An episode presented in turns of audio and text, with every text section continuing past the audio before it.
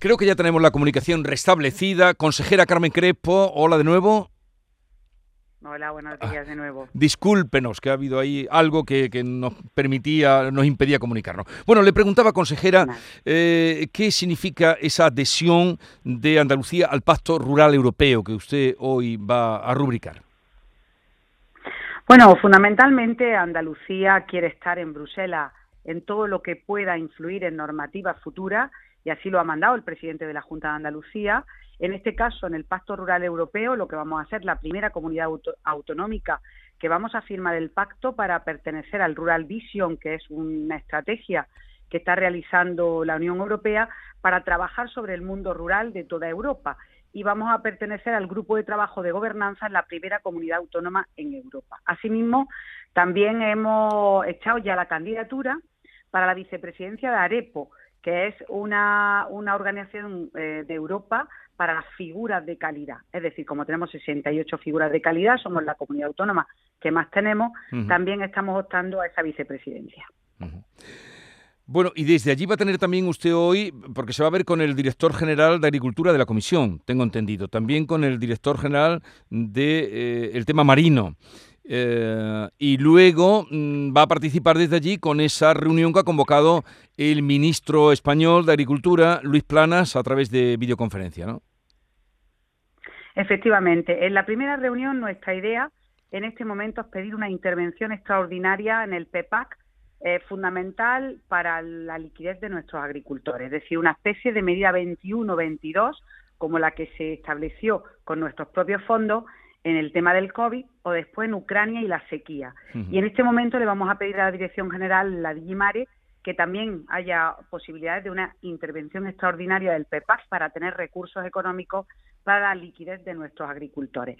Y en el tema de la Digimare, especialmente vamos a seguir tratando el arrastre, pero queremos que sean conscientes de la situación del alga asiática que tenemos en las costas de Andalucía y también en este caso queremos aclarar si la descarbonización que en estos momentos se está produciendo, esa estrategia va a ser a costa del FEMPA o van a poner recursos extraordinarios para adaptar nuestros buques. Es decir, son temas importantísimos. Y por la tarde, a las cuatro y media, tenemos la reunión con el ministro de Agricultura, las comunidades autónomas. En este caso, fundamentalmente nosotros el día 6 de febrero, eh, mm, en unanimidad con, las organizaciones agrarias y cooperativas, firmamos una modificación del PEPAC que hemos enviado al Ministerio y lo que queremos es que lo tenga en cuenta. El año pasado ya lo mandamos y no tuvieron en cuenta absolutamente nada. Fundamental para nuestros agricultores y sobre todo para la pérdida de 500 millones de euros que Andalucía no tenía por qué tener en los agricultores.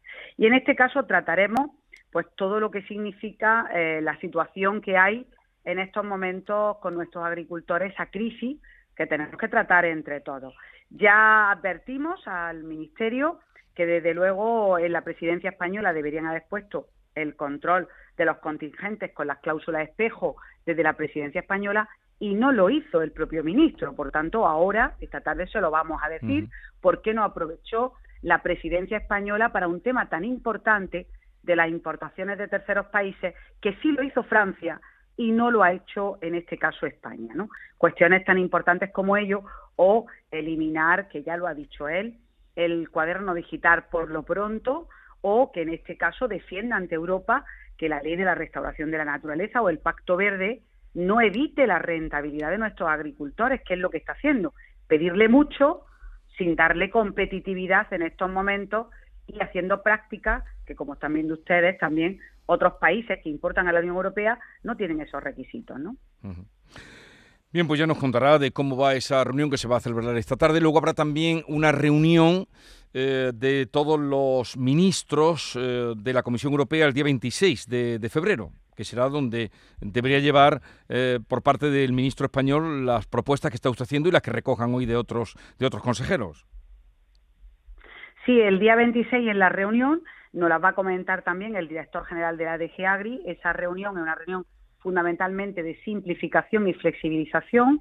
Nosotros llevamos ya mucho tiempo pidiéndolo, además también por unanimidad de la mesa de interlocución, y lo curioso es que hasta el momento no se haya tomado ninguna decisión. Las únicas decisiones en flexibilización eh, se han hecho por parte de las comunidades autónomas, en este caso Andalucía, que además el ministro mandó una carta advirtiendo que veremos a ver lo que estábamos haciendo con la flexibilización y que podía dar lugar a sanciones. Y ahora nos hemos dado cuenta que evidentemente había que flexibilizar más teniendo en cuenta en Andalucía que tenemos una sequía pertinaz, que esa flexibilización era absolutamente necesaria porque si no, las prácticas, los esquemas no los cumplían nuestros agricultores, así lo justificamos. Por tanto, nos advirtieron de que nos estábamos quizás, entre comillas, pasando en la flexibilización y ahora se han dado cuenta que hay que flexibilizar, porque es que si no, no llegamos y adicionalmente, en este caso, tener una PAC mucho más flexible y accesible. Y por supuesto, en este caso, intentar que no tengamos pérdida y que haya una rentabilidad para el agricultor, porque también trataremos las cuestiones fiscales, de la doble tarifa eléctrica para regantes, de la rebaja de módulos, es decir, vamos a tratar un montón de asuntos que Andalucía ha manifestado ya desde hace mucho tiempo en las conferencias sectoriales y el Ministerio no hizo caso y yo creo que ahí se han equivocado de todas, todas, porque tenían que haber dado un paso valiente de flexibilización, de modificación de la PAC y en este caso con el cuaderno digital. Pero bueno, bienvenido sea el cambio y nunca es tarde si la dicha buena para nuestros agricultores. Pues en ese sentido le deseamos lo mejor de sus encuentros y actividades hoy en Bruselas. Consejera Carmen Crespo, consejera de Agricultura de la Junta de Andalucía, un saludo y buenos días. Muy buenos días, muchas gracias. Adiós.